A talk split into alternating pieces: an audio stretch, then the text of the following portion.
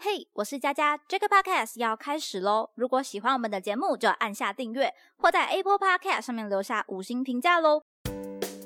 本集 JJ So News 来到五月第五周，一起回首近一周的搜寻趋势与热门事件吧。各位朋友，这一周过得如何呢？天气真的是越来越炎热了。最近高雄呢也是非常阳光耀眼，所以提醒大家出门的话要小心防晒，补充水分喽。那当进入夏天，天气晴朗之后，就开始想，是不是端午节要到了呢？没错，那这一拜工作呢，就到星期四之后就可以来一个三天假期啦。那各位听众朋友有没有什么样的规划呢？那这个廉价高雄其实也有不少活动，像是爱河的划龙舟竞赛，迄今也有打卡送礼。那左营的莲池潭水上设施有买一送一的优惠，还有义大世界，它有五十五元的门票，它有条件性的一个算是优惠给大家。那佳佳有把资讯分享在我们 JJ News 的社群，所以大家也可以去参考一下喽。不过讲到廉价，在关键字的搜寻之中，当然也是有看到它的身影。可是相比过去的圣诞节之类的假期，它的频率有相对比较低了。那这一次有稍微去查一下关于端午节粽子的搜寻声量，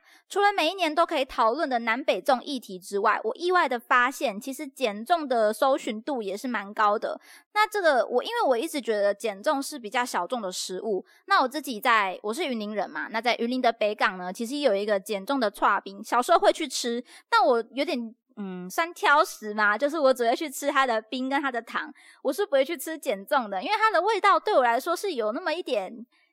奇怪，难以形容，不是很接受这样子。所以近期可能比如说看到一些网友的推荐啊，或者是这间店它很热门的讯息，老实说，我都是有一点感到不可思议的。这是我的一个对减重的小小分享。那另外我也发现，对于一个节日呢，如果要做送礼啊，或者说要买应景的一些东西，去做搜寻的动作，大多数的人呢，都会在节日前的一个月开始做关注。所以如果从搜寻的串生时间点来看，其实就刚好落在一个月左右的时间。所以大家可以思考一下，如果我是店家，或者说我想要打相关议题的内容，那我就好好的去提前布局嘛，好让我的消费者在想要进行搜寻的时候，第一个时间就可以来找到我。那这是我看了趋势之后的一个小小心得，可以回想过去一些购物节之类的活动，他们也都是一个提前来布局，甚至是大于一个月的时间去做宣传。那现在的消费者旅程其实也相对更复杂了，不管是官网啊、社群，都是平常需要去经营好的重点，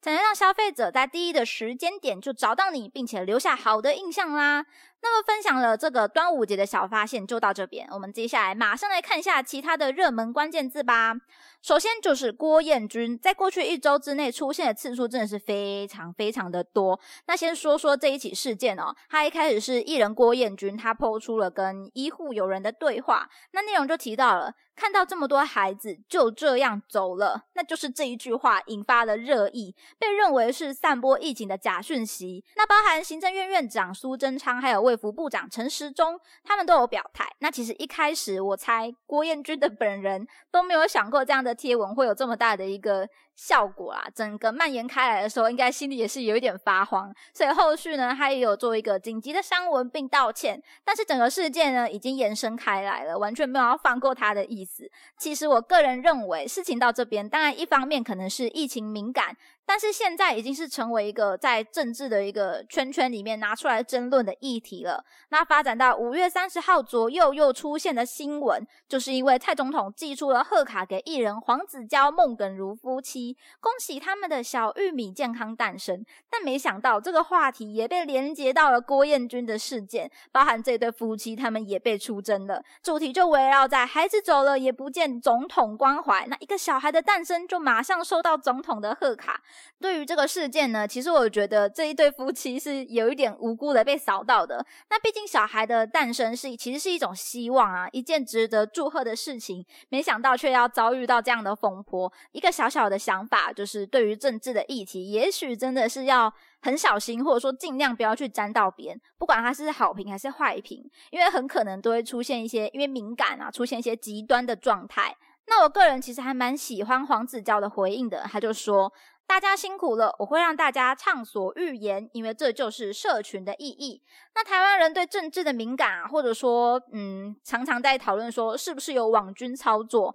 那在于网络的世界、社群的环境上，其实就是像呃艺人黄子佼所说的“畅所欲言”嘛。表达自己的看法，找寻与自己想法相符的人群来一起发声，又或者说，诶，找到跟自己想法不同的人群，彼此也会有一点摩擦啊，或者说交流，这就是一个网络社群中难以去避免的状态。不过，我觉得，嗯，我是蛮希望啊，其实，在畅所欲言的同时，大家要可以真的去吸收到不同的看法，理性的讨论才能获得更多啦。那么，来到下一个关键字，怪奇物语。那实话说，等这些剧集的更新，真的是等得很辛苦诶。那好不容易这个《怪奇物语》的第四季也终于推出了，因为疫情的影响，所以拍摄的作业其实相对的比较辛苦啊，比较麻烦。所以究竟成果如何呢？这个第四季的内容能不能满足各位观众的期待，就是接下来大家所关注的主题喽。那我自己其实也有在追这个《怪奇物语》，但是说实话，因为这隔了太久才更新了，